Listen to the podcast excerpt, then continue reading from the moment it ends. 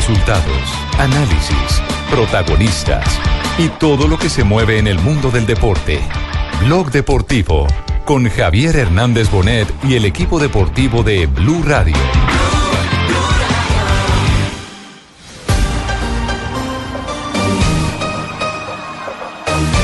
Mis hijos no vieron el Mundial de 70.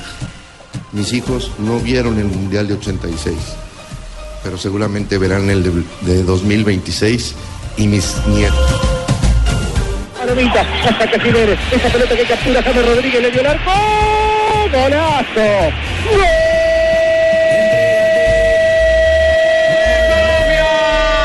Porque esta noche todos queremos celebrar. Como Y creo que esa es la bendición del fútbol. Poder hacer esa magia y podérsela ofrecer al mundo. Vivir feliz y nada más. Hay que saber que No puedo pensar en un lugar mejor, con la Estatua de la Libertad afuera. Y realmente puedes ver Canadá y México desde aquí, así como otras nacionalidades. un día yo soñé. Vivir feliz y nada más. Hay que saber llegar. Dos de la tarde, 42 minutos. La CONCACAF ha pedido oficialmente el Campeonato Mundial de Fútbol del 2026. Esa es la propuesta que ha lanzado hoy al mundo. El debate empezará eh, para seleccionar la sede en el 2020, pero desde ya los eh, de la Confederación Centroamericana y del Caribe, eh, con tres países, con Canadá, Estados Unidos y México, ya han solicitado pista para organizar el Campeonato Mundial de Fútbol. Yo sé que nosotros no lo ganamos. ¿Será? Sí. Nosotros no ¿Sí? ganamos, es el CD. Ay, Sí, como pero, sea. pero usted está feliz o no? Yo ¿Está estoy feliz? más feliz porque vamos a ir a Huevamelec. Allá vamos a estar con toda esa basura. ¿Dónde, una de dónde, las dónde, dónde? Mío. Huevamelec. Huevamelec se Sí, llama. claro. Pues los del diario Récord no parecen estar muy felices eh, con la propuesta a la que se ha anexado a México, con Estados Unidos y Canadá. Exactamente, Javier, eso porque el titular es a México le tocarían solo migajas. Eso porque eh, la propuesta de la CONCACAF es eh, que eh, todo se haría más o menos en Estados Unidos, 60 partidos en Estados Unidos, 10 partidos en México apenas y 10 partidos en Canadá. Sería a partir de los cuartos de final, todos los encuentros se jugaría en territorio. Ese que mono pelucón le quiere meter mano a eso. Porque Sí. listos, Trump. papá. ¿Cómo? Lo- El mono pelucón. la FIFA difícil que esta vez la FIFA le diga que no a Estados Unidos por cuestiones obvias Sí. Eh, pero debo decir que si gana No, con CACAF no, el Mundial de Juanjo, 2026 Juanjo, pero ¿cómo le va a decir Colmebol no si- pierde 2030 Si ¿eh? la FIFA, si la FIFA está gobernada ahora por el FBI, ¿cómo le va a decir no a Estados Unidos? Claro. Por eso, por Sí. eso. Y además que tienen mucho, mucho temor de más investigaciones, Sí. eh, porque muchos creemos que el FIFA Gate vino como consecuencia de haberle De dado el decirle no. Mundial a Rusia 2018 y no a Estados Unidos 2018. Ajá. Pero eh, se aleja la posibilidad. ¡Ay! Sí. No, Javi, pero hay una noticia en Univision Sports. en el eh, 2026 A ver, a ver, va Juanjo, con sí. CACAF, Lo perdimos, que en el Juanjo. 2030 venga Colmebol, porque recordemos que se cumple el centenario del primer mundial que se disputó en Uruguay y Colmebol pretendía que fuera Argentina y Uruguay el organizador, aunque hoy no tenemos estadios para hacerlo, pero eh, era una de las ilusiones que había. Si va con CACAF, no viene a Colmebol al siguiente, eso seguro. Bueno, entonces quedamos pendientes eh, del desarrollo de esta noticia. Habló eh, eh, Decio de María. El presidente de la Federación el Mexicana de Fútbol. de la CONCACAF y esto fue lo que ha dicho al mundo respecto a la pretensión que tiene la CONCACAF para organizar la Copa del Mundo del 2026. Mis hijos no vieron el Mundial de 70. Mis hijos no vieron el Mundial de 86. Pero seguramente verán el de, de 2026 y mis nietos. Y creo que esa es la bendición del fútbol. Poder hacer esa magia y podérsela ofrecer al mundo. Enhorabuena y muchas gracias. ¿Qué tanto afectará, Javier, el tema del problema que, que puede haber con lo del muro entre Estados Unidos, México? Sobre eso ya hay además. respuesta, sobre eso ya hay respuesta porque Sí. acaba Univisión de publicar un avance del presidente de los Estados Unidos que tuvo que ver, parece que en la decisión final. Donald Trump solicitó que México se uniera a la candidatura. Fue ellos los que invitaron a México para la candidatura. Dice eh, eh, Decio de María que dejaron en claro que el mandatario de Estados Unidos pidió que se incluyera a México en la participación por el Mundial, dejando a un lado los temas migratorios y las polémicas con el famoso muro. Bueno, pues son buenas noticias, don Javier. De los tres es el que más tiene experiencia, dos mundiales, el Está del cediendo 70 y el mono, 86. ¿eh? Está cediendo. Además que de pronto hace el muro y ahí mismo hace un estadio porque le queda- Hace una puerta para el muro, para pasar el muro. Pero claro, abre la, la expectativa y la polémica es en ese momento, porque claro, primeramente la logística de Guadalajara a Vancouver. Complicada. Además de todo, pues hay que recordar que países tienen eh, políticas eh, migratorias y de visados distintos, entonces. Así es. complicado. Pero ojo, ojo que al tinglado está entrando otro peso pesado. ¿Quién, quién, quién? Ya ha anunciado Estados Unidos. Ha anunciado que irá con Canadá y con México, pero acaba de saltar al ring otro de los aspirantes a la Copa del Mundo del 2026. Lo que se dice es que China también se va a candidatizar para el Mundial de 2026 y sería el gran peso pesado. Recordemos que China nunca ha sido sede nunca. del Mundial de Fútbol y con todo lo que están poniendo de plata en la Superliga de China, también están entrando con todo. Tienen plata y logística. Ya hicieron Juegos Olímpicos de Sí. Beijing, ya tienen la experticia de unos Juegos Olímpicos y le van a apuntar al Campeonato Mundial ahora en pleno desarrollo del fútbol en eh, territorio asiático. Bueno, ahí queda, ahí queda entonces, estaremos pendientes de más reacciones sobre el particular. Sí. Nosotros también se queremos emocionó. candidatizarnos. Ave quién? María. emocionaron Aquí los en mexicanos. Venezuela ¿Cuándo volverá estamos Colombia, don Javi? Disponible para hacer un mundial. ¿Mm? ¿Así? Sí, ahorita como otro- tú dijiste, Javier, lo que, lo que no entendí es que es tinglado. Que esté- Que es la misma, pues. Un ring. El otro, el otro tema, Javier, pasa por eh, cuándo se realizaría ese Mundial del 2026, porque recuerden que para el Un ring 2022 de carne, en querrás Qatar decir tú. se va a cambiar. eh, y O sea, se ¿en qué mes? Es en la diciembre. suya, Fabio. Correcto, en diciembre sería el del 2022, entonces para el 2026 volveríamos nuevamente a mitad de Claro, año. sí. Ese es otro de los interrogantes que surge. Sí, seguramente. Un, sí. un ring de carro que, querías decir tú, Fabio Unidos. Ring de carro, ring 16, 17 o 15. Explícate bien. ¿Mm? Explícate bien. ¿Tú, ¿Tú qué ring eres en la barriga? Como 18 más o menos. ¿ah? Antes, antes, ya no, ya no, ya no. Ya es Bueno, fit, ya muy es fit, bien. ya es fit. Muy bien, perfecto. Dejamos la noticia ahí entonces, eh, arrancando Blog Deportivo. El deseo de Estados Unidos en compañía de Canadá y México de organizar el Campeonato Mundial del ¡Qué 2026. felicidad! ¿Qué qué? ¿Qué, qué felicidad? ¿Por qué felicidad? Porque yo imagino que don Juanjo me va a llevar. No, no. ¡Ay! No, Ruperto. Coño, yo no conozco el se- chavo. se- Borró la en colgada. 2030, Ruperto. No. Yo no conozco- además yo no además sería Mundial con 48 equipos, Juanjo, ya en esa Ay, época, más ¿no? largo, necesitamos más tiempo. Sí.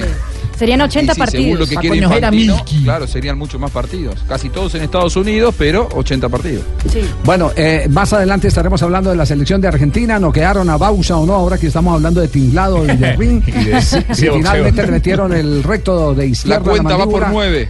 Va por nueve, sí. Está ya, O sea, está, no está tiene, grosso. no, sí, ya está no listo. tiene oportunidad de que se levante en el último número del conteo. Entonces, eh, el patón Bausa. No, no. Bueno, vamos a, chance. vamos a corte comercial. Volvemos en instantes. Estamos en Blog Deportivo.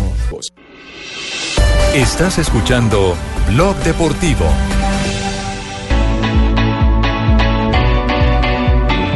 Dos cincuenta, ¿cuántas horas le quedan de vida a Bausa como director técnico de la selección de Argentina, Juanjo? Eh, Bausa no es más el técnico de la selección argentina desde el 2 de abril. El tema es que todavía no encontraron la forma de decírselo. Eh, la decisión Pero ya lo sabe. tomada. Él, él, él, él lo sabe, pero eh, se hace el distraído, porque claro, aquí hay una cuestión legal Claro. de arreglar eh, unas cuantas cuestiones que tienen que ver con lo económico. No, no, Eh, además, además Juanjo, hoy, pagarle- hoy se presentó, hoy se presentó común y corriente en las instalaciones de la AFA y eso tiene una explicación de tipo jurídico. Eh, por eso, de la AFA en, en Ezeiza. Allá también queda la AFA. Él no se considera también. despedido hasta que no se lo informen Eh, oficialmente exacto. porque él va a trabajar hasta el último día, es lo que debe hacer. Es más, él eh, estuvo hoy en el predio de la AFA en Ezeiza trabajando, sabiendo que hoy era su último día, pero mañana él vuelve a trabajar porque hoy se fue del predio de la AFA y nadie le dijo abso- absolutamente Tiene que nada. cumplir de turno. que Por eso, claro, es que por eso, Leskovic, por eso es un tema de claro, tipo legal, es un tema de tipo legal, donde él no vaya hoy, entonces los Ah, en dirigentes. Causa. abandonó el cargo, no apareció a trabajar, nadie lo vio entrar. Y entonces les queda muy fácil así al- a, los dirigentes del, Dar papaya. del fútbol argentino. ¿Sabe lo que hizo Sí. hoy Bausa? ¿Qué hizo? ¿Sabe lo que hizo? Agarró el teléfono, pidió que tuviera discado internacional y se puso a llamar a algunos futbolistas de los cuales él quería despedirse. A Messi. Eh, entre ellos Messi, entre ellos Mascherano, los referentes, los jugadores eh, con los cuales él había tenido más relación, porque él ya sabe que es cosa juzgada, que mañana va a volver al predio de la AFA, pero ya hoy ha retirado la mayoría de sus pertenencias. Leskovic eh, está arreglando por estas horas los términos de la salida, van a tener que indemnizarlo. ¿Saben en qué se puso un poquito difícil la cuestión? Él por irse antes de tiempo le tienen que pagar 900 mil dólares, un poco más, 950 mil dólares. Pero si el equipo estaba en zona de clasificación, la indemnización es doble. Y él dice que el equipo está en zona de clasificación y los dirigentes le dicen que no porque está en repechaje, está en una zona gris.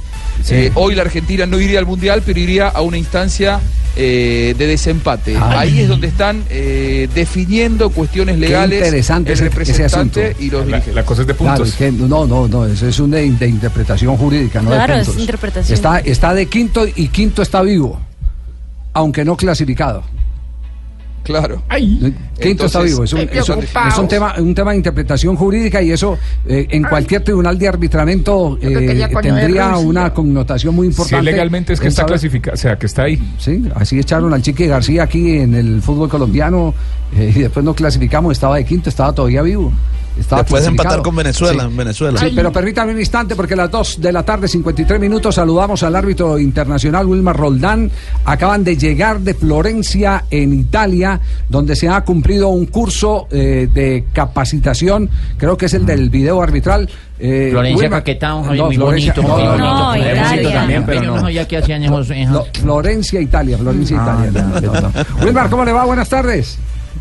Don Javier, ¿cómo está? Un saludo para usted y todos sus compañeros. Muy amable. Eh, ¿Cómo llegaron? Muy bien, gracias a Dios, todo salió de la mejor forma. Bueno, ¿de, de qué se trató la cita en Florencia? Bueno, era ya un seminario ya los últimos que está haciendo la FIFA con miras a Rusia 2018 para ultimar detalles en aspectos técnicos, prácticos, físicos y este nuevo tema del, del VAR, que es el Bioassistant Referee, que también se hizo mucho énfasis en ese tema porque va a estar a prueba ahora en, los siguientes torneos de la FIFA. Es de que ya le podemos dar certificado de audiovisuales, eh, experto en audiovisuales, ¿no? Sí. Bueno, va a estar en, ahora en el Mundial de Corea y va a estar en, creo que en India y en la Copa Confederación y en el Mundial de Clubes. Así que tendrá estos cuatro torneos para ultimar los detalles y que quede un producto listo para Rusia 2018. Entiendo que estuvo Pierluigi Colina, el instructor arbitral presente. ¿Se repasaron temas arbitrales de reglas de juego y demás? Sí, claro, estuvo ya presente el nuevo jefe, el, el presidente de la Comisión de Árbitros de FIFA, el director de, de árbitros de- del mundo, que es el señor Máximo Busaca, y su pool de instructores que son muy reconocidos, obviamente por este lado del mundo estuvo el, profesor Oscar Julián y La Rionda y el profesor CNM, así que hubo mucha gente con demasiado conocimiento. Ya, eh, hay un tema puntual que por estos días se está preocupando en todos lados, que es el tema de las manos en, en el área. Eh, ¿Se han hecho algunas precisiones, claridades sobre el particular a nivel de los instructores? Bueno, Javier, eh, este tema de, de las manos, hay, hay cinco aspectos que hay que tener muy en cuenta. Obviamente siempre va a crear algún grado de polémica cuando se sancionan manos, algunas eh, que no son tan claras para, para el común de las personas, pero para que para nosotros los árbitros tenemos que tener estos aspectos eh, muy bien aprendidos porque obviamente allá hicieron mucho énfasis en este tema. Eh, lo primero es hablar del, del, tema natural o antinatural, eh, cuál es el movimiento del jugador desde su eh, morfología, sobre su movimiento de los brazos, si es una acción natural en, en el cual él está saltando o está en realidad haciendo un gesto normal de juego. Y lo antinatural es todo aquello que el jugador hace para, para ocupar un espacio y para sacar ventaja de, de- de ese movimiento de la mano. Eh, por ejemplo, antes del Mundial del 2014, los instructores hablaron de el asumir riesgos, una palabra que eh, queda para la interpretación también de los árbitros. Y cuando hablan de asumir riesgos, es aquel que se tira para jugarla de dos cabezas. Eh, se considera Sí, que, sí. se, se considera que sigue siendo mano punible, castigable cuando usted asume el riesgo de tirarse en el momento en que va a patear el rival. Sí, en, ese, en, en esa- en esos aspectos, por ejemplo, comencé con el primero que es el tema natural antinatural. Sigue el segundo que sería la mano sobre el cuerpo, obviamente una mano pegada normal en el cuerpo que lo vemos mucho en, cuando los jugadores están en el muro defensivo, en, en- en una barrera. Eh, y que cuando están en ese eh, en esa posición no puede haber un movimiento eh, de- del codo para ir contra ese balón porque también habría que sancionarlo. Después llega la acción deliberada, todos recordamos aquella jugada de, Thierry Henry de Francia contra Irlanda, que es un movimiento deliberado, él quiere jugar el balón con la mano, así la tenga en una posición natural eh, y que la mano esté sobre el cuerpo, pero si él hace un movimiento deliberado con esa mano de tocar el balón, obviamente es sancionable. Lo que acaba usted de preguntar que es eh, tomar el riesgo, que es ahora obviamente cuando el jugador eh, se lanza y abre todo el compás de sus manos para, para tener como un espacio mayor y evitar que ese balón pase. Y por lo último, eh, el tema disciplinario, cuándo se amonesta o cuándo no se amonesta un jugador por, por una mano, que son aspectos en los cuales este jugador cuando comete la mano es de que evite una clara eh, un claro promisionatado, un ataque prometedor en el cual evite con ello que un compañero eh, del jugador que está jugando este balón reciba el balón o que él mismo de pronto haga un 8 o se quiera autohabilitar el ese eh, toque el balón o cuando evita o, intenta evitar, mejor dicho, un gol no consiguiéndolo, se, se amonesta o cuando evita el gol se expulsa. Entonces todos estos aspectos, que son cinco, los tenemos que tener en cuenta a la hora de sancionar o no sancionar una mano. Eh, le eh, genera inconvenientes si le pongo dos ejemplos precisos, eh, mm, Wilmar, como para tener más claridad. Yo he, he ido a cabecear una pelota, me caigo después de que cabeceo la pelota, quedo con los brazos en el piso y después de dos o tres jugadas no me he podido levantar, esa pelota que me pega en el brazo es la involuntaria. Ahí no se está asumiendo ningún riesgo. Ahí no se está asumiendo ningún riesgo porque la mano ya está puesta en ese, en ese lugar. Obviamente, como la está pintando usted, el jugador está en el piso, se está tratando de levantar, puso, apoyó su mano para levantar y ahí de forma inesperada llega un balón y le pega en esa mano, no es sancionable. Es sancionable cuando el jugador se tira, como la jugada que vimos que día de, de Mascherano en el partido del Barcelona contra el PSG, en el cual él tomó riesgo de ir con la mano abajo y obviamente eh, una mano de esas es sancionable. Pues allí se presentó una en el partido entre el Inter y el eh, Crotone de, de en el que en el que Medel se tira cuando le hacen el, el primer enganche el mismo jugador, luego asumió riesgo. Sí, es, es un asumir un riesgo. Ellos tienen, por ejemplo, eh, es que siempre lo he dicho de que los jugadores tienen eh, que tener una pedagogía sobre estos temas porque ellos eh, inclusive hacen cosas inconscientes, pero es por el mismo desconocimiento. Pero acá los equipos ninguno eh, hace lo propio por, por llevar un instructor o un árbitro de renombre que le explique todas estas acciones que, que van a favor o en contra de ellos muchas veces. Pues me acuerdo que Osvaldo Subeldía, el doctor Gabriel Ochoa Uribe, lo primero que hacían antes de empezar las pretemporadas era meter a un instructor arbitral al que les enseñara a los jugadores reglamento, porque tenían la idea que uno conociendo el reglamento le saca ventaja a los partidos. Y yo estoy totalmente de acuerdo con ello. Eh, sacarle ventaja es de pronto saber cómo marcar, es saber cómo algunas algunas situaciones o de pronto hasta hablar con el árbitro de algunas situaciones, porque hay jugadores que ven una patada en la cara de un jugador, uno echa el jugador y, y le protestan a uno que por qué lo está echando si fue sin culpa. Entonces son cosas que ellos no entienden, en- eh, eh, siempre quieren a beneficio propio todas las decisiones. Así es. Eh, ¿Cuándo es la próxima cita, Wilmar? Bueno, Javier, estamos esperando ya eh, en los próximos días que, salga la designación para uno de los tres torneos restantes, sea Copa Confederaciones, Sub-17 o Mundial de Clubes. Es- Estaremos atentos a eso, apenas eh, esté enterado estaremos hablando sobre el tema. Bueno, muy amable, Wilmar, muy gentil por eh, regalarnos estos minutos y hacernos un resumen de lo que ha pasado en Florencia, Italia. El seminario terminó el fin de semana. Ya han llegado a Colombia los eh, delegados eh, que estuvieron por eh, el fútbol colombiano eh, como adscritos a la FIFA. Un abrazo, gracias, Wilmar. No, de nada, siempre a la orden, don Javier, que estén muy bien. Bueno, queda, queda entonces en consideración el repaso de todo lo que se ha dicho en Italia eh, con eh, Máximo Busaca. No sabía que Busaca está. ¿Quién está por encima, Busaca o, o- No, o- a- o ahora, Colina? ahora quedó Colina, quedó Colina como, como el jefe máximo, digamos. Siempre Colina un poquito más alto. Pierluigi que- Colina. que, que fue uno de los De árbitros la más importantes del mundo. Ya dirigió final de Copa del Mundo, un árbitro italiano, el Calo, para los que no lo conocen. El, el rapado. El, El rapado, sí. sí, si sí. pelado. Flaco, flaco, con los Cara ojos grandes, también. las orejas también Sí, grandes. sí, bravo sí. también, sí. Ideal para ideal además para un comercial de bienestar Porque se ve todo de- sí, sí, flaco y acabado, ojeroso y sin ilusiones se vea. Sí. Ah, sí, como la canción. Exactamente. Javi, pero es- eso, eso de las manos, sí, el concepto es uno y es, y es muy claro como lo, lo explicó Wilmar, pero la interpretación es, qué difícil es la interpretación. Para los, para los árbitros es muy difícil eh, eh, y para los jugadores también muy complicado. Porque es que usted cómo le puede negar... Claro que hay unas consideraciones. Mire, mire Rafa, que, que hay algunos árbitros, eh, eh, es- esto lo escuchamos en el IBC, en el Campeonato Mundial, con quien, no sé si era eh, Bricio, el que estaba ahí en, eh, en representación de la televisión mexicana. Sí, y Arturo Bricio Carter. eh, justamente hablando de ese tema, estamos hablando de ese tema de, de- de asumir el riesgo del jugador que apenas le van a disparar, se tira y queda de dos cabezas y por eso la FIFA ha considerado, eh, o los instructores han considerado que esa es una mano punible, así le pegue eh, en el momento en que está cayendo o, que ha caído, pero cuando le van a disparar eh, ya está asumiendo una ventaja y entonces ellos decían, ¿y por qué cuando están en la mitad del terreno no se tiran así?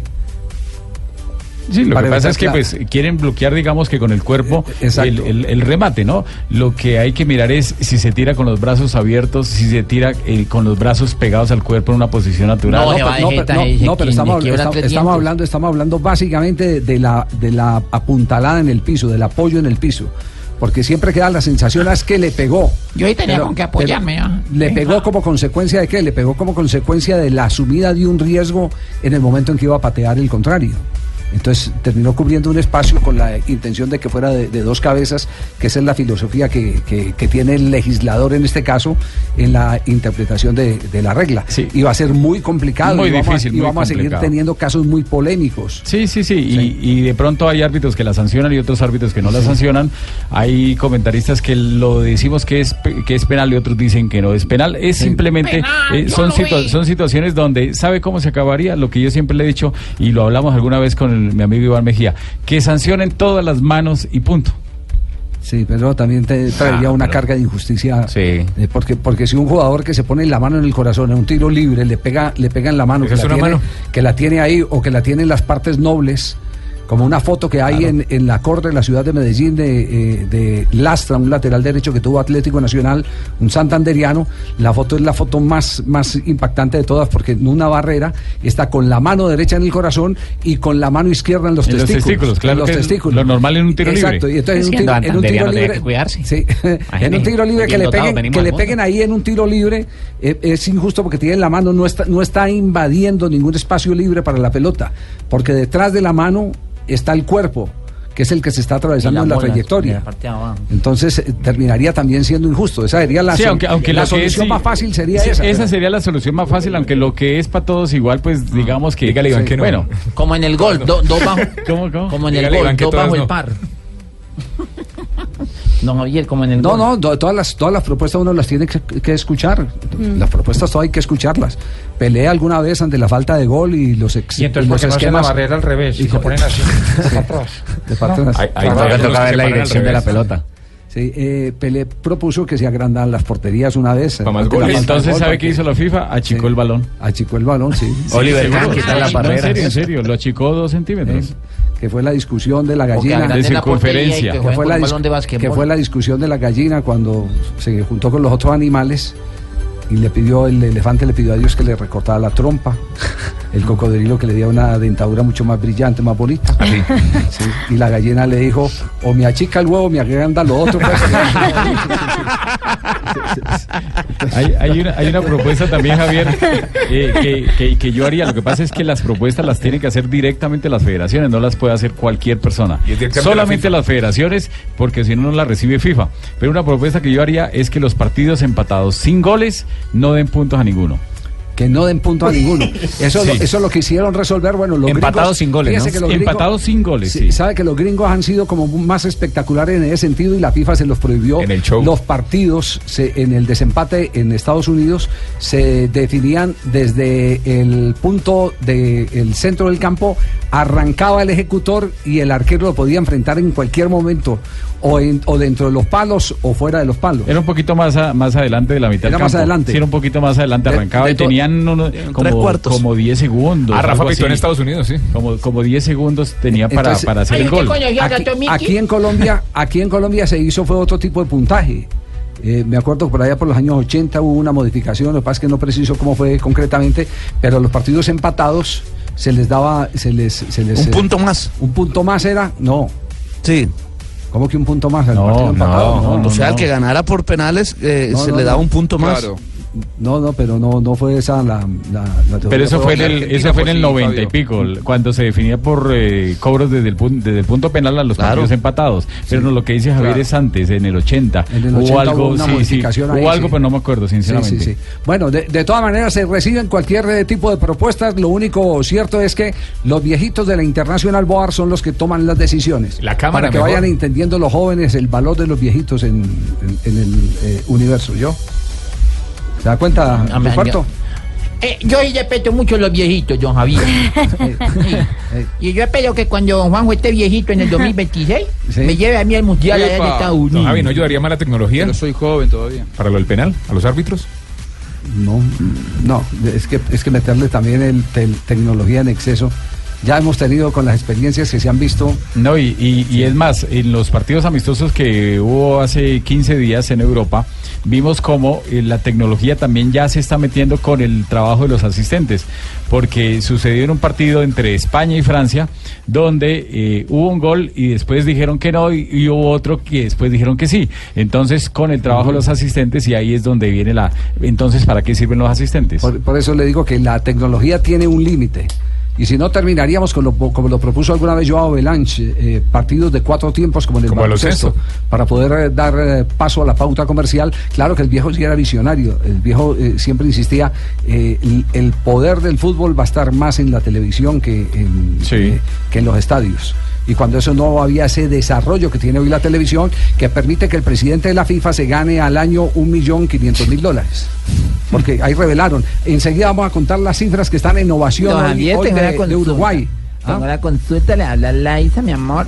Por ejemplo, en el caso mío, que, que estamos jugando fútbol y a veces el balón me pega en el palo, ¿qué se pasa? No. ¿Femenino o masculino? No. Dependiendo. Depende, depende, porque si pega en el pues. palo y entra, pues... El gol. 3 de la tarde, 9 minutos. Javier, no venimos el miércoles ni Jonathan ni yo. De una Sí, vez le digo. sí, ¿Por sí, qué? sí. Vamos a ir a ver a Justin Bieber. ya estamos, ya Están prohibidos porque, porque Desde la- nosotros no podemos ir a conciertos en el camping. A la una. O sea, nosotros no podemos ir a conciertos al estadio. no, no, no. no, no, podemos está mal. rajar. El periodista deportivo que vaya como JJ a pisar eh, eh, el gramado, a dañar el gramado en los conciertos. JJ dice que es por la hija, pero no- no está bien, no está no, bien. no, no- no merece estar en la. en la Entonces, no volveré a pisar ningún gramado para no, no, no. tener este tipo de discusiones. No, que J dice que él va a la tribuna, que va a la parte alta gallinero, que porque Sí. no le alcanza la plata para. Ah, sí. Tres Pero- de la tarde, pero le 10 está dando minutos. a los que hacen conciertos en el Nos estadio. vamos a las frases que han hecho noticia. Estamos aquí en Blog Deportivo. La primera frase la hace Gonzalo el Pipita Higuaín. Irme del Real Madrid me hizo llorar, pero ahora estoy en la Juve y vamos contra el Barcelona que está en lo más alto. Este compromiso será mañana con transmisión de Blue Radio. También habló Dani Alves y dijo, ya no estaba tan cómodo en el Barça, me apuntaban a mí. Alessandro Del Piero dice, no hay defensa que frene a la MSN, toca ganarles como equipo. Buenas tardes, señoras y señores. La Colorado. si- Hola, don Javier, ¿cómo está? Un saludo para usted y todos los miembros de la mesa. Oigan la vaquita como está bonita. Está. contenta porque este- esta semana no se come carne. Está tranquila. La siguiente frase la hace Philippe Blanc, jugador del Bayern Múnich. El equipo ha tenido que acostumbrarse a que a veces es el rival el que tiene la pelota. Y vean lo que dice este crack, Karl-Heinz Rummenigge. Ancelotti quiere ganar al Madrid a toda costa. Don Javi, cuéntele a la gente quién fue Rummenigge. Rummenigge fue un eh, portentoso atacante de la selección Cari alemana. Jugadorazo, sí. Sí, Cari zurdo, monazo, de, de eh. los años 70, 80. era. Eh, eh, ¿Cómo era que le decía Andrés Salcedo antes de que se le rayara el coco a Andrés? Eh, le decía Caperucita Rummenigge. Sí. Los sábados eran esos partidos, 10 de la mañana más Sí. o menos, don, don Javier. Yo recuerdo en esa época, Así veía es. yo esos partidos, Así es. prácticamente. La siguiente frase la hace Uy, Schuster. Tibaquirá, diga quién era Schuster. Es un entrenador de fútbol y es futbolista, alemán. Vale, muchas gracias. Dijo, a Cristiano ahora le falta Lamberto. hambre, gol. Lamberto. Y la siguiente frase la hace Felipe Luis. Es eh, fundamental que Griezmann se quede porque es un genio. Habla sobre la posible salida del francés. Frank Lampard dice lo siguiente, el Real Madrid y el Barcelona quisieron ficharme. Y José Muriño Mou dijo, estoy lejos de tener el equipo que quiero, solicita refuerzos para su equipo para la próxima temporada. Y la siguiente frase la hizo el argentino Paulo Dybala. Yo no quiero ser el nuevo Messi, quiero ser Dybala. Marco Rubén, delantero de Rosario Central, compañero de el gran Teo Gutiérrez. Él, centrado, hablando de Teo, es vital para nosotros. Es un jugador diferente y se nota en los partidos que está jugando. Oye, esa relación entonces se recompuso, Juanjo, sí. Después de la Después pelea penal que se recompuso por el penalti, sí. porque ha cambiado mucho la actitud Teo y ahora se lo ve con otros ojos.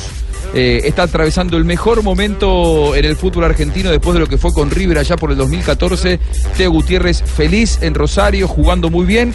Quizá porque sabe que faltan solamente tres veces para que finalice el contrato y se va porque no la pasó bien en Rosario. Pero bueno, ahora que ya tiene fecha de vencimiento está mostrándolo su mejor versión. Sí, eh, ayer nos acordamos mucho de ese episodio de Marcos eh, Rubén y, y de Teófilo Gutiérrez en el partido entre América de Cali y el eh, equipo Huila, Atlético, Atlético Huila.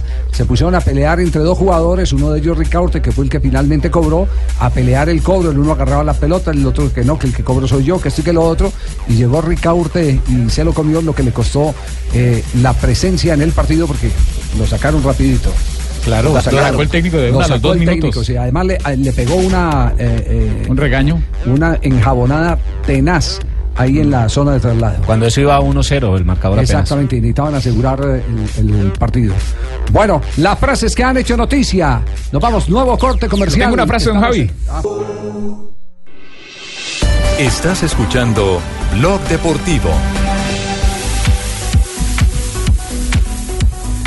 Bueno, jornada de mañana. Mañana estará el equipo deportivo de Blue con el partido entre el Barcelona y la Juventus. 1 y 30, don Javi. Sí, ya vamos a ir con el informe de Colpatria porque atención que se acaba de presentar una eh, cifra impresionante. Sigue siendo uno de los favoritos en las redes.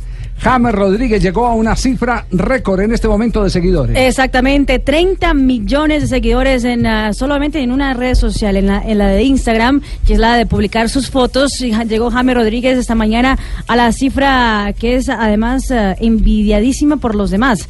Eso porque James con esa 30 millones de seguidores se vuelve el cuarto futbolista con más número de seguidores en el mundo. Cuarto.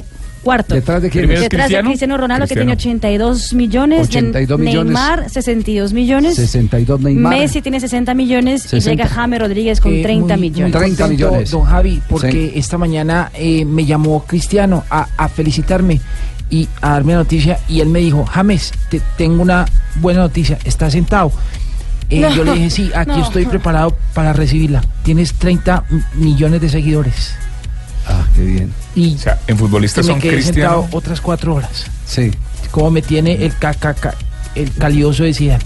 Ah, muy O sea, bien. en futbolistas 30 millones. Oiga, Le tiene, uno- tiene, uno- pelo uno conseguir 30 millones de seguidores. Es impresionante. Es, no, por eso por eso salió, fíjese que hay, hay cosas que van coincidiendo, que, que, que van Lo de coincidiendo. Forbes. Lo de Forbes, que lo, lo, lo colocan como el quinto jugador Más valioso. del más mundo. valioso del mundo eh, por, por lo que representa comercialmente. Cuando vos tenés 30 millones de seguidores eh, en, en redes es porque vendés muchas camisetas.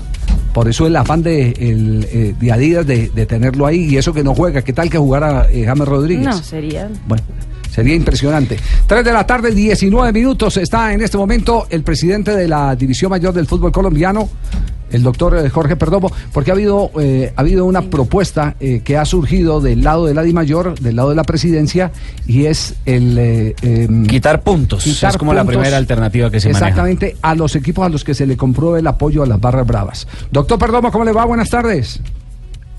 Muy bien, Javier, usted lo ha dicho muy bien, esa es una preocupación que viene atendiendo permanentemente la DIMAYOR. Hemos estado construyendo proyectos más estructurales, menos coyunturales con el gobierno nacional, sin embargo es un proyecto de largo aliento, el que ustedes ya conocen, que consiste en el enrolamiento, en la carnetización, en sistemas de ingreso biométrico, cámara de identificación facial y endurecimiento de penas. Sin embargo, ello es más complejo de lo que hubiéramos querido porque necesitamos el concurso del gobierno nacional, toda vez que eh, son los entes municipales los que son los propietarios de los establecimientos y esos establecimientos, los equipos pagan por su arrendamiento y no solamente se dedican al fútbol, sino como lo vamos a ver en los próximos días aquí en el Campín, a conciertos como el de Justin.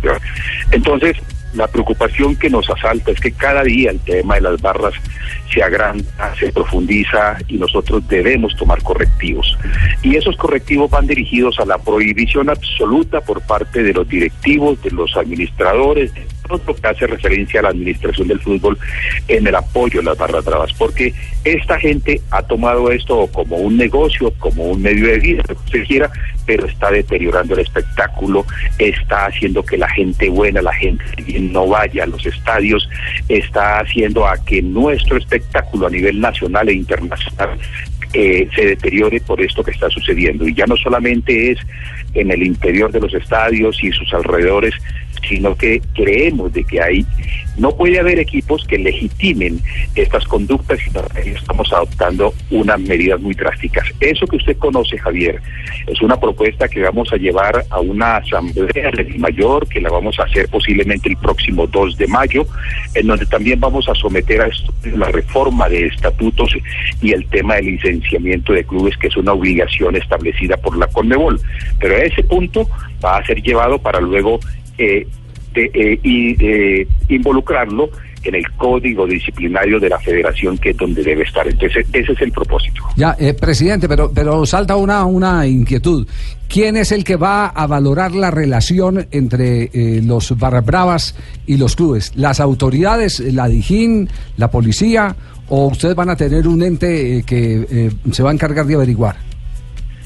Eso lo hablamos ya con Ramón Yesurún y estamos absolutamente de acuerdo porque además es un tema que nos obliga al licenciamiento de clubes eh, inmerso en la reglamentación de Conmebol, en donde la federación y la DIMAYOR deberán tener un departamento de integridad para que al mismo tiempo esté vigilante en evitar el amañamiento de partidos y otra serie de conductas.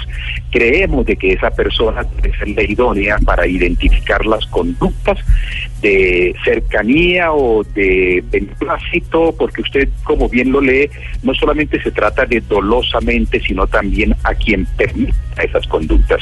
Entonces, eh, yo creo que los clubes que están comprometidos en combatir este flagelo de las barras y de la violencia en los estadios y las enseñanzas que trajimos de nuestra reciente gira por Inglaterra y por España, en donde el mismo señor Emilio Butragueño, respecto de los Real Madrid, nos decía hay que tener mano dura, será un proceso duro. El Real Madrid demoró 10 años en desarticular estas bandas, lo que estaba representando en Barra Bravas y hoy un espectáculo totalmente distinto en Santiago Bernabéu. Nosotros tenemos el propósito de combatir este flagelo, de eh, expulsar la violencia de nuestros y que el fútbol de Colombia, que todavía no tiene un tema tan grave como lo tiene hoy Argentina y otros países, eh, podamos a tiempo controlar este tema. Presidente, esto es a nivel de equipos, pero si se comprueba que es un dirigente, ¿hay alguna sanción individual o tienen alguna propuesta para este caso? Claro, el dirigente que se le compruebe esta actitud, esta conducta, será, la propuesta es que quede suspendido durante 10 años de cualquier cargo de representación o ad en el tema del fútbol. Y cuando se le compruebe que eh, eh, reitera, será sancionado de por vida. A los clubes se le estaría quitando 10 puntos y si es reiterativo en esa conducta, iría directamente al descenso en la siguiente temporada. Son, son medidas muy drásticas, eh, son medidas que hemos eh, traído mirando varias reglamentaciones, entre ellos la chilena, pero creemos de que debemos actuar de conformidad a la situación actual de gravedad que registra esta problemática.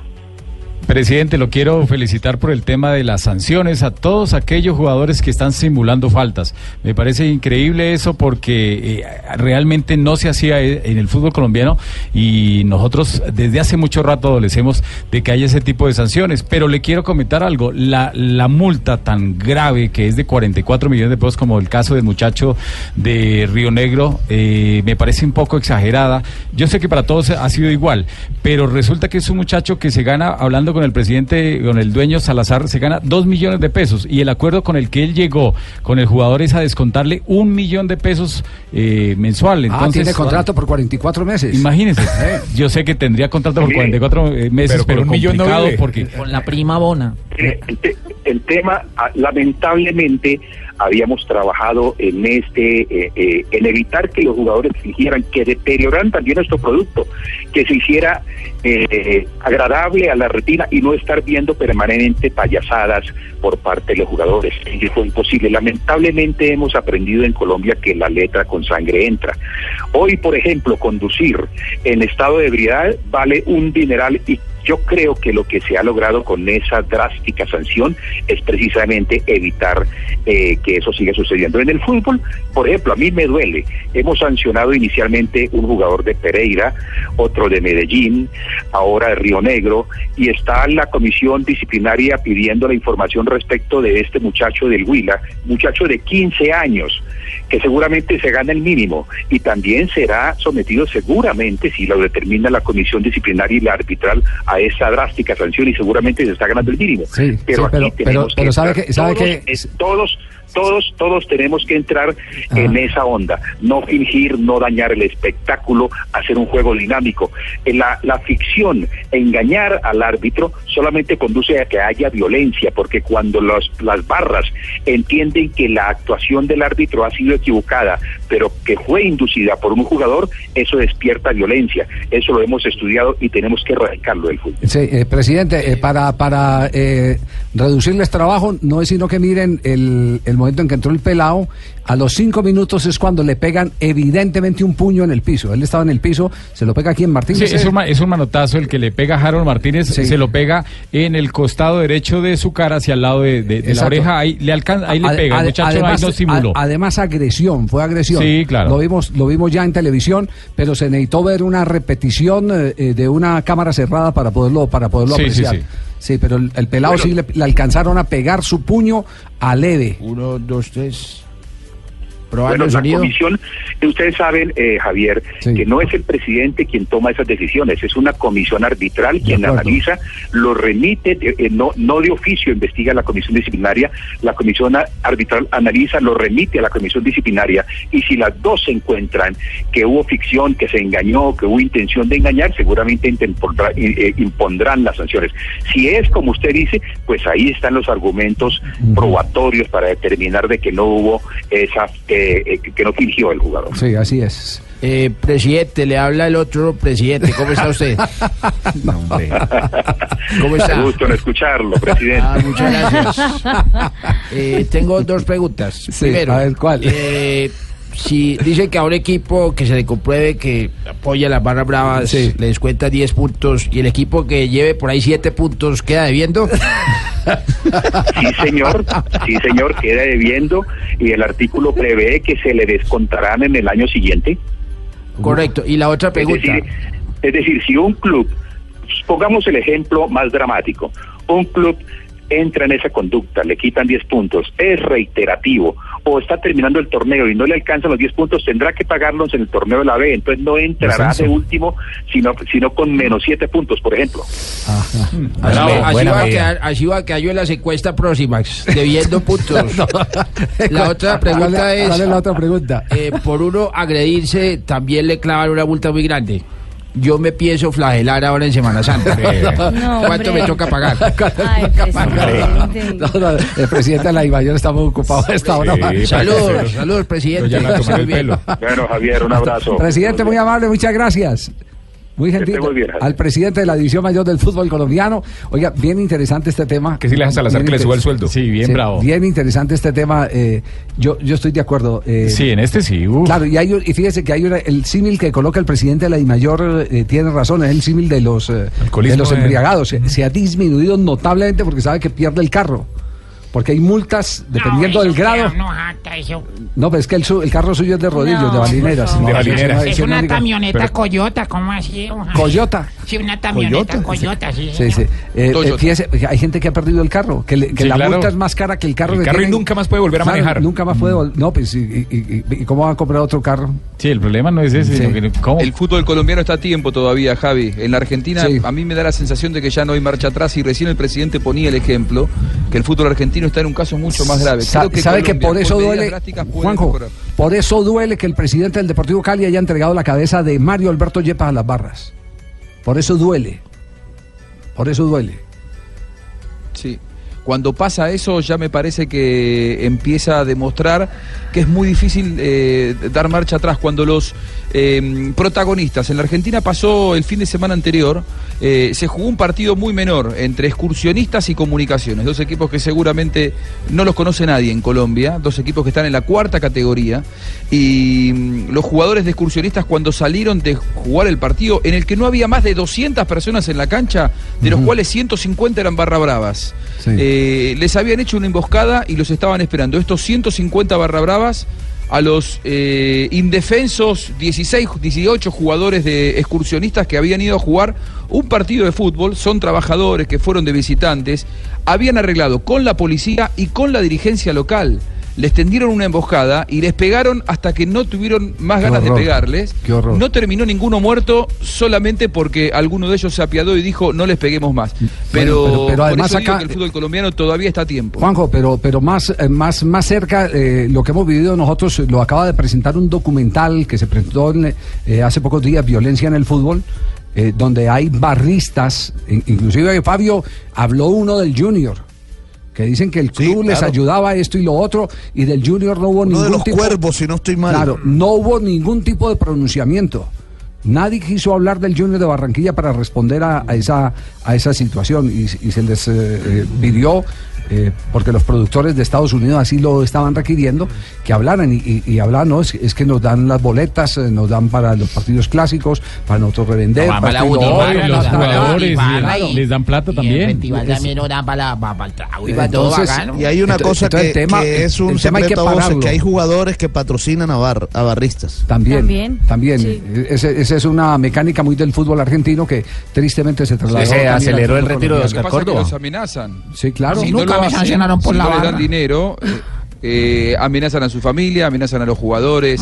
Eh, también hay que, hay que entender que los futbolistas que patrocinan a los barristas eh, Ah, Están- están no extorsionados. Tienen por qué cumplir la función de. Claro, están extorsionados, no tienen Están por qué ser eh, gladiadores ni paladines de la justicia. En todo caso, tienen que funcionar los estamentos que tienen que funcionar. A los futbolistas extorsionados no les queda otra que darles dinero. Sí, así es. Nos metemos con el duelo. Mañana estaremos transmitiendo a la una y 30 de la tarde el partido entre la Juventus Aquí de Turín con Juan Guillermo media. Cuadrado. Sí, y, es- señor. y estaremos también con el Pendientes. Barcelona. Por los 89.9. En Bogotá. El análisis en Bogotá, sí, señor, y en el resto del país. ¿Quiere que le diga? Pues, Todas, sí, todas, hágale. En Pero Bogotá, con- con eh, ritmo. 89.9, Medellín 97.9, Cali 91.5, Vocalice. Barranquilla 100.1, Neiva 103.1 FM, en Boyacá y en Paipa 103.1, Villavicencio 96.3. Ya, ¿qué más quiere? Todas en el mundo entero, en el mundo Bueno, entero. hablamos del Barcelona. El Barcelona ya se encuentra en tierras italianas. Luis Enrique llevó a toda su plantilla, incluyendo a Busquets, que es el hombre que está sancionado. También llevó a. Arda Turán y a Alex Vidal. El único que se quedó fue Rafinha, quien fue intervenido por un problema de rodilla el día viernes, ya entrenaron en el Juventus Stadium. Hoy está diciendo Sport que va a hacer una modificación de tipo táctico Luis Enrique y que va a enviar a Mascherano a jugar en la posición en la que juega en la selección Bueno, argentina, el de volante. Más adelante, porque Sí, es que atrás el físico lo ha No, no, traicionado. no, es que ya no tiene, eh, como, como alguna vez lo, lo Lateral eh, de- por la analizó. derecha fue un desastre el fin de Claro, semana. eh, como lo analizó quiera, eh, aquí ya. no nada, ¿eh? ¿Qué, qué pasa? Pues Luis para, para que Enrique hoy no diga nada. Entonces, para bravo que acá. todos ustedes, los periodistas, están diciendo cosas que no son, ¿eh? Entonces, para que esté pendiente de lo Cálmate, que voy a hacer. cálmate, Luis No, no, Enrique. pues yo Estuvo muy que tranquilo en la conferencia de prensa. niña, ¿Ah, esta niña quién es, ¿Estuvo ¿Para qué me tranquilo Luis? Enrique? Estuvo tranquilo, ¿Tú estuvo...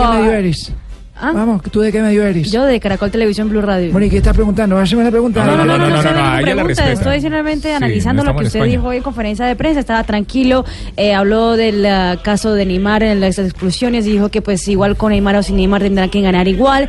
Eh, se veía tranquilo, relajado. Le hace bien Italia a Luis Enrique. Bueno, Ah, para mañana os voy a escuchar, si eso sí no me quedo dormido, ¿eh? Bueno, Vamos. listo, perfecto. Macherano habló y habló de todo lo que se está jugando el Barcelona en este partido de visita frente a la Juventus. No, estamos muy, muy ilusionados, muy ilusionados por, por el partido, por lo que significa jugar cuartos de final de esta competición y sobre todo, obviamente, por, por lo que significa jugar contra un equipo como la Juventus. Eh, creo que más allá de, de la, de la derrota que tuvimos el fin de semana, el equipo venía en una muy buena sintonía, venía jugando muy buenos partidos y bueno, esperando volver a retomar ese nivel para, para el partido de mañana. Y además agregó que tienen que jugar muy bien, es decir, ese, ese ya es un eh, eh, clamor sentido ni siquiera de los hinchas acérrimos del Barcelona, sino de los eh, que gustan el buen fútbol de Barcelona, que, que necesita volver a, a- su estilo, a su práctica sutil, al respeto por la Recuperar la pelota. memoria. Exactamente, a todo aquello que ha hecho grande el Barcelona. Está claro que para poder pasar una eliminatoria como esta necesitas hacer dos partidos muy completos, no solamente en cuanto a lo defensivo, sino también al ofensivo. Y, y está claro que digamos, los errores y, y- no tener un buen partido en cualquiera de las dos facetas te penaliza demasiado en esta instancia. Así que esperemos eh, a nivel colectivo tener un, un gran partido que, que, bueno, que nos acerque a, a nuestro juego y sobre todo a tener la posibilidad de sacar un buen resultado para, para definir en, en Barcelona. En la otra orilla aparece la Juventus, quien tiene al colombiano Juan Guillermo Cuadrado confirmado como titular por su estratega, sí señor, inicialista, a menos de que ocurra algo extraordinario, sería titular el colombiano para el juego de mañana. Esto lo ha dicho Alegri, su entrenador. Y también ha dicho eh, Máximo Maximiliano Allegri que eh, está convencido de que ellos pueden pasar y ha dicho que no va a cambiar ningún ningún ah, sistema táctico de la Juventus. Que va a jugar igual. Que así juega y así van a jugar mañana. Bueno, el partido que hizo eh, el fin de semana, el día sábado contra el Kio Verona fue un partido espectacular. Sí, Digo que va a ser, viendo, ¿eh? va a ser un juego, eh, Luis Enrique, va a ser un juego de tú a tú con dos equipos que tienen con qué eh, dar un gran espectáculo porque se preocupan mucho del balón. diciendo, porque así va a ser, ¿eh? Porque Bueno. vos empezás a hacer. Además, son dos equipos, los únicos dos ¿y tú equipos que empiezas a pueden- hablar si no te da la respete que estamos en Colombia, Luis Enrique. Oye, la verdad que Luis Enrique siempre se la, Se la monta una mujer en la rueda de a- prensa. A las niñas, sí. Venga, me la monta a mí. Venga, pero, pero tranquilo. Eh, Bueno, entonces que hable los dos equipos que podrán ganar tripleta este año, ¿no? Uno de ellos se quedará sin la posibilidad de hacer la tripleta, pero Barça y la Juventus todavía están en pelea por los tres trofeos de la, la temporada y claramente uno de ellos quedará sin, abs- pues, con la posibilidad de dos, no de tres, después del partido de mañana. Partido entonces mañana eh, a la 1 y 30, pero simultáneamente tendremos también en nuestra transmisión de, de el partido, eh, que va eh, gran parte en el horario de Blog Deportivo, tendremos todo lo que ocurra con Falcao García, Dortmund. si lo confirman de titular en el juego del Mónaco Soy contra el. Dortmund. Y en el momento, pues todavía no estoy. Está en la preselección. en la Estoy preseleccionado, Javier. Espero estar mañana en la nómina No, titular. pero si entra y marca como lo hizo el fin de semana, ya con Sí. eso Hola, tenemos soy todos. Falcao y yo Bueno, todo a eso, el partido, entonces el partido de fondo lo tendremos Barcelona, eh, Juventus, aquí en Blue Radio. Estás escuchando Blog Deportivo.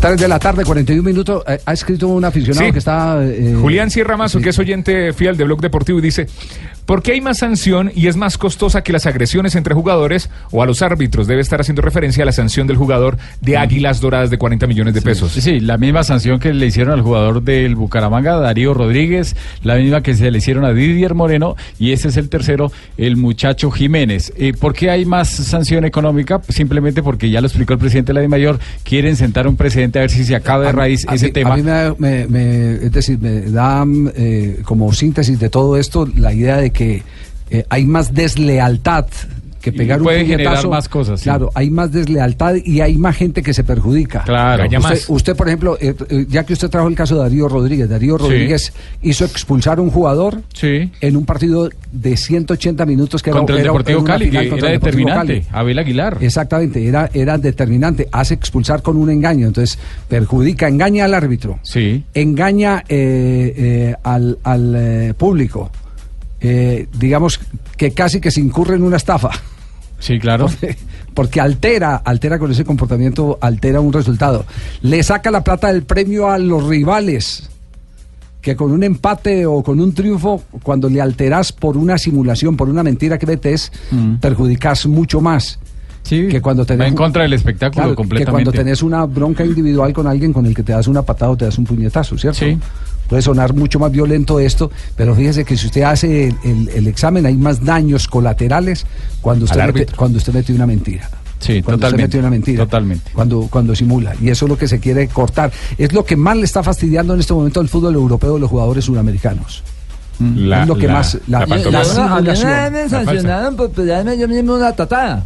¿Se- pegó usted una patada? me pe- y me dañé dos piernas. Me tocó salir ahí ya Por eh, Dios. incapacitado. Oiga, a propósito del tema, eh, Rafa, eh, eh, usted está hablando ahora de un momento de, difícil para un árbitro sí, colombiano que ayer lo vimos eh, en acción en el partido entre Atlético Huila y el América de Cali. Del América, se llama Gustavo Murillo, lamentablemente su niñita de tres añitos falleció esta mañana a las 4 de la mañana, se enfermó desde el día viernes y resulta que él le tocó viajar al partido a la ciudad de Neiva. Neiva eh, con ese inconveniente pensaron que de pronto no era tan grave porque tenía eh, simplemente una fiebre.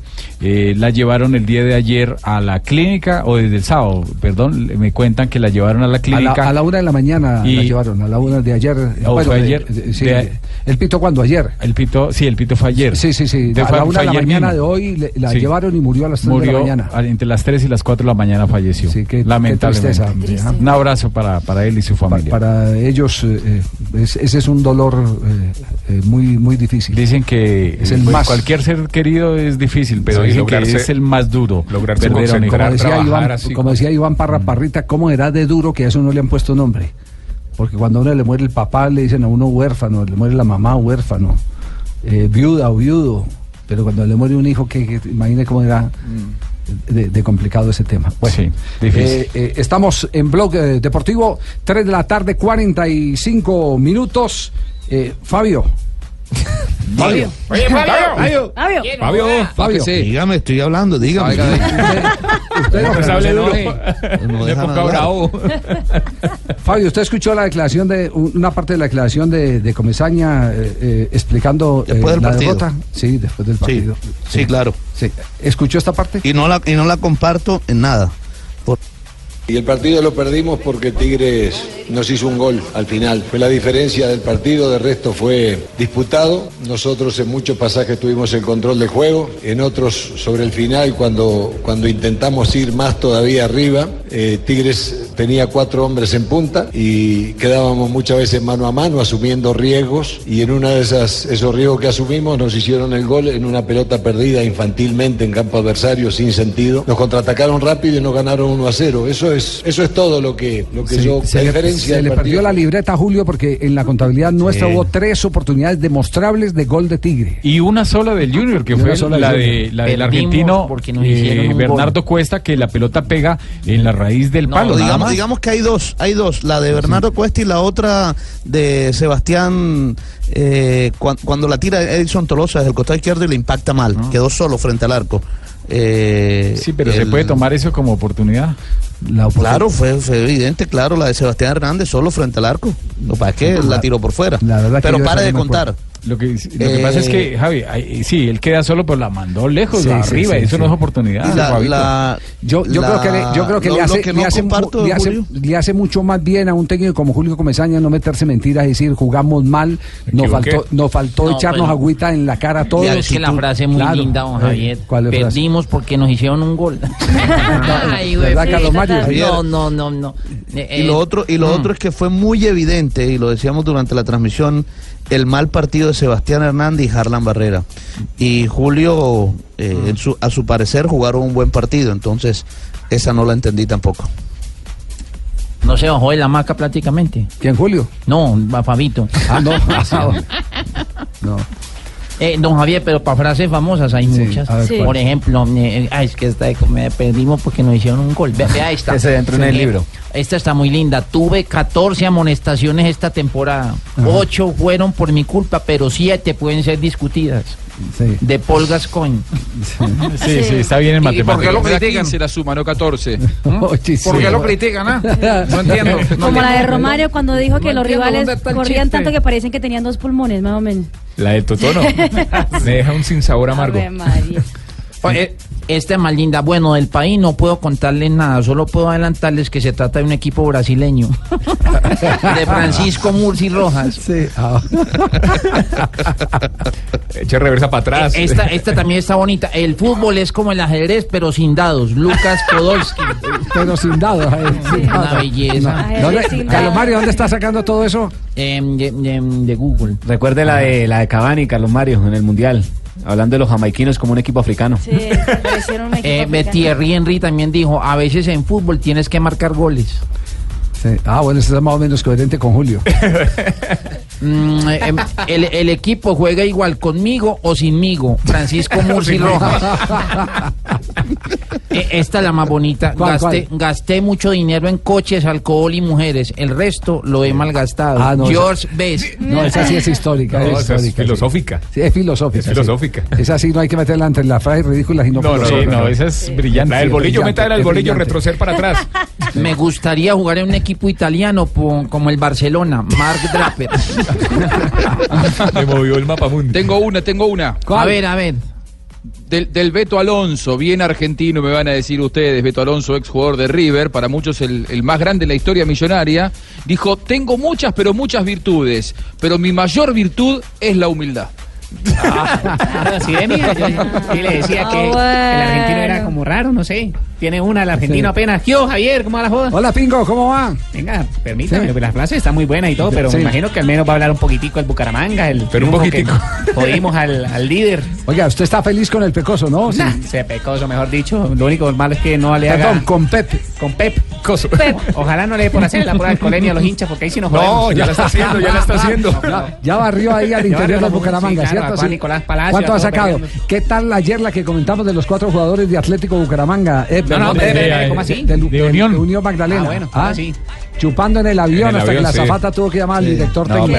pero, me dicen, me de Bucaramanga, técnico, ¿no? me dicen de Bucaramanga que hay uno que no lo han podido sacar, a que Pablito no lo Rojas. pueden sacar. Pablito. A Pablito Rojas que porque eh, fue muy vivo y colocó en el contrato eh, que no lo pueden sacar por ese tipo de cosas. Por ¿no? entonces- No, Entretenimiento. ¿cómo así? La, la letra pequeña que llaman, Javiercito. La letra ¿Cómo chiquita. así? Sí, que si lo sacan tienen que pagarle una cláusula ni la berraca. Ah, ¿De decir, verdad? sí, tienen el contrato En el permiso para contrato, chupar. sí, esa me la contaron sí, esa me la contaron. no, no, no, no. Es verdad, que que en serio. Están viniendo a Los Ángeles de Colombia. Es una joda así como Los Ángeles. Los Ángeles de. Colombia. O sea, acá es lógico que quieran chupar.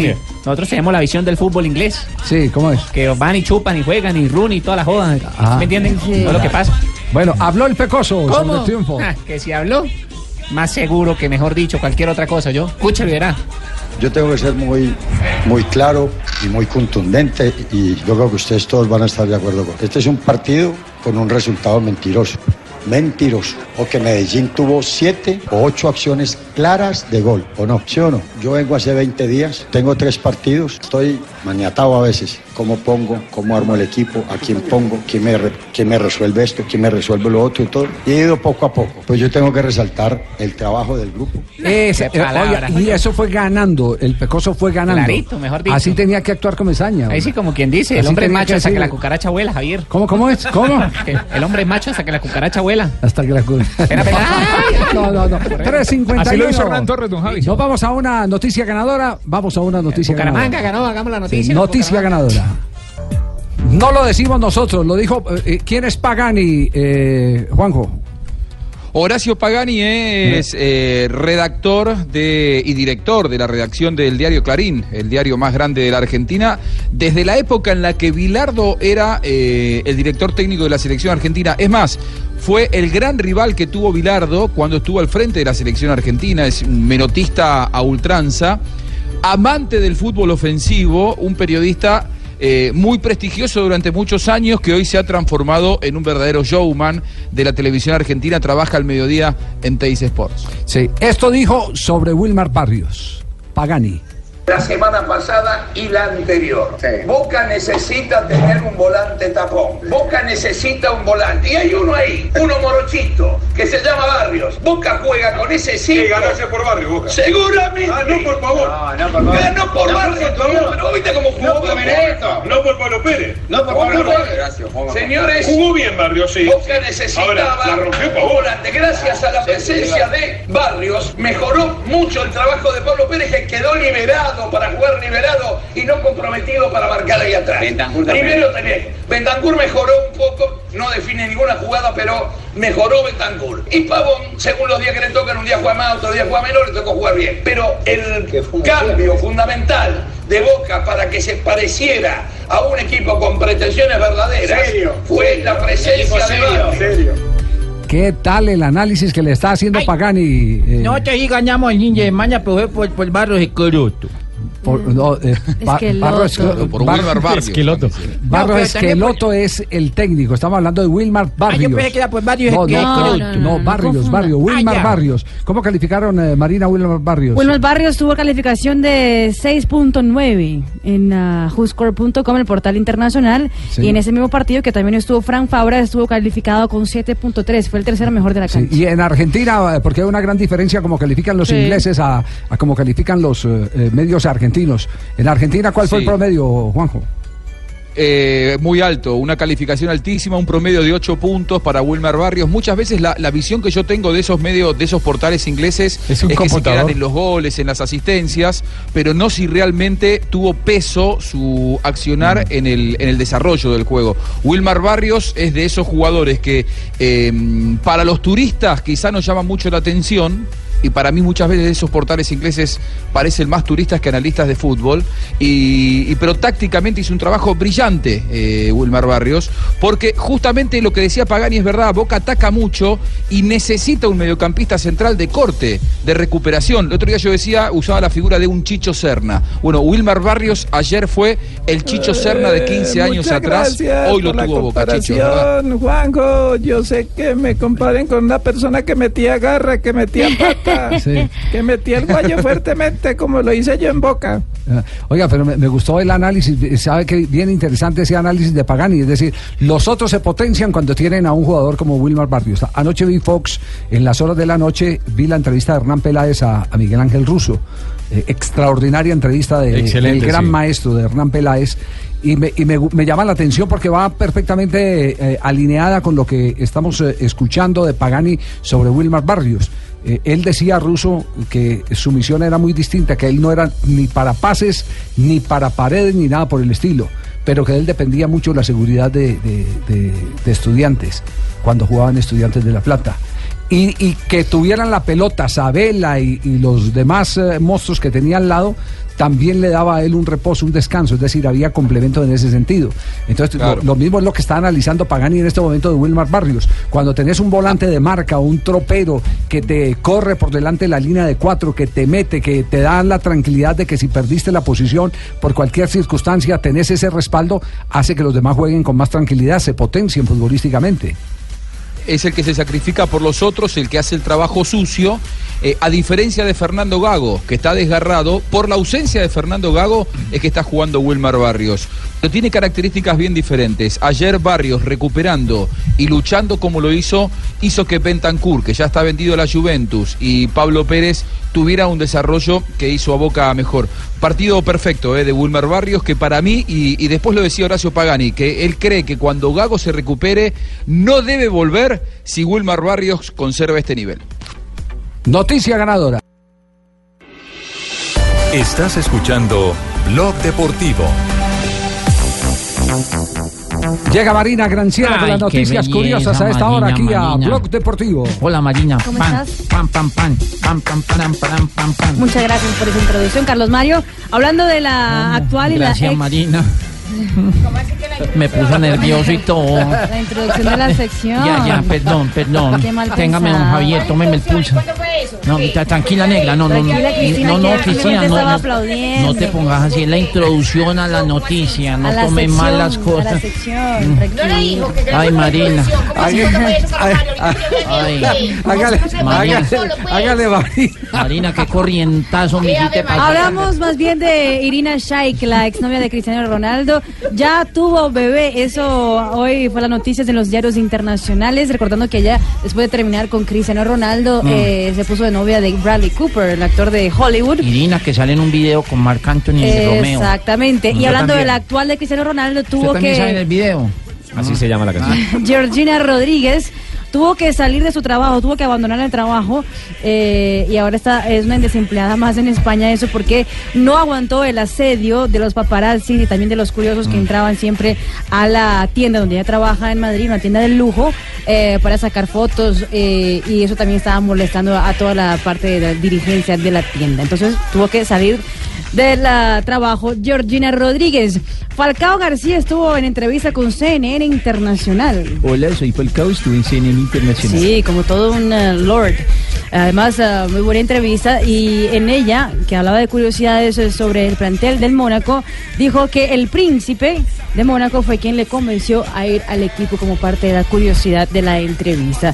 Y Gianluigi Buffon confesó en el día de hoy, un día antes de un partido importantísimo por Liga de Campeones, que después de la final del 2003 en Old Trafford tuvo que ir al médico para medicación porque tuvo una, una gran depresión después de que el Milan perdió esa final frente al Liverpool.